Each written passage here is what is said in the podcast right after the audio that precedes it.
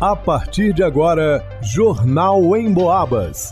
As notícias da região, de Minas e do Brasil, você ouve aqui na Emboabas, em 92,7 e 96,9. Emissoras que integram o sistema Emboabas de comunicação. Luana Carvalho. Custo de cesta básica em São João del Rei apresenta redução de 3,19% em março, aponta o NEP. Marcelo Alvarenga. O FSJ libera lista da segunda chamada do SISU 2023. Isabela Castro. Tiradentes realiza ações sociais para beneficiários do Bolsa Família e para a cidade nesta sexta-feira, 14 de abril. Leonardo Duque. Detritos jogados nos bueiros provocam entupimento da rede de esgoto de São João del Rei. Jornal em Boabas. De acordo com a pesquisa mensal da Cesta Básica elaborada pelo Núcleo de Ensino, Pesquisa e Extensão em Economia, o NEP, o custo da cesta básica em São João del Rei apresentou redução de 3,19% em março, se comparado com o mês de fevereiro. De acordo com a pesquisa, no acumulado dos últimos 12 meses, a redução do custo da cesta básica no município foi de 4,05%. O valor da cesta comprometeu 48,3% do salário mínimo líquido. O trabalhador são joanense que ganha um salário mínimo teria que trabalhar 98 horas e 19 minutos para adquirir os produtos da cesta. Na contramão da redução de valores, o feijão carioca teve um aumento de 6,32%. A baixa produtividade das lavouras devido às chuvas reduziu a quantidade ofertada do grão de qualidade. Porém, a demanda não diminuiu, o que elevou os preços no varejo. O pão subiu 1,35%, seguindo a tendência nacional, devido ao aumento do preço do trigo importado, segundo a Associação dos Supermercados do Estado do Rio de Janeiro. Os alimentos com maior redução foram a banana, com menos 22,42%, a batata, com redução de 14,06%, e o tomate, com menos 6,09%. A redução observada na sexta em março no município seguiu a tendência nacional, conforme os dados divulgados pelo Departamento Intersindical de Estatística e Estudos Socioeconômicos, Segundo o departamento, o custo da cesta de alimentos essenciais diminuiu em 13 das 17 capitais brasileiras, onde a pesquisa é realizada mensalmente. A pesquisa tem como objetivo permitir que as famílias acompanhem seu poder de compra, traçando um cenário do preço dos alimentos. Ela segue a mesma metodologia desenvolvida pelo Departamento Intersindical, realizado em todo o país. São coletados mensalmente o preço de 13 produtos em 20 estabelecimentos comerciais no município de São João del Rei. Para o Jornal em Boabas, Luana Carvalho. Atenção, candidatos da lista de suplentes do SISU FSJ 2023 primeiro semestre. Saiu a segunda convocação. Para ver se o seu nome está contemplado, acesse o site www.fsj.edu.br barra vestibular barra SISU e clique no link Chamadas. Os convocados já podem frequentar as aulas normalmente, Aqueles que estão na lista de suplentes e não foram convocados devem acompanhar o cronograma do SISU também no site www.fsj.edu.br barra vestibular SISU, clicando no link cronograma e fique atento às próximas chamadas. Desde o segundo semestre de 2013, a UFSJ extinguiu o vestibular tradicional e aderiu ao SISU como principal forma de ingresso a seus cursos de graduação que adota o desempenho na prova do Enem como critério. Para o Jornal em Boabas, Marcelo Alvarenga.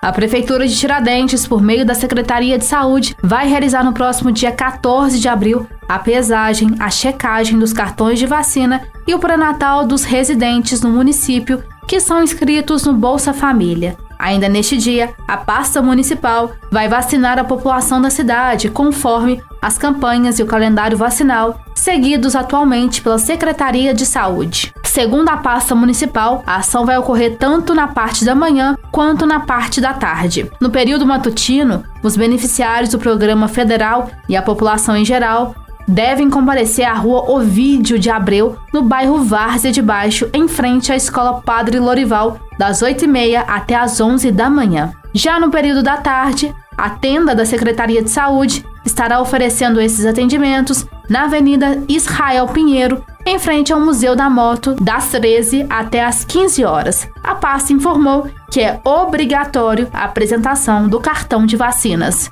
Para o Jornal em Boabas, Isabela Castro.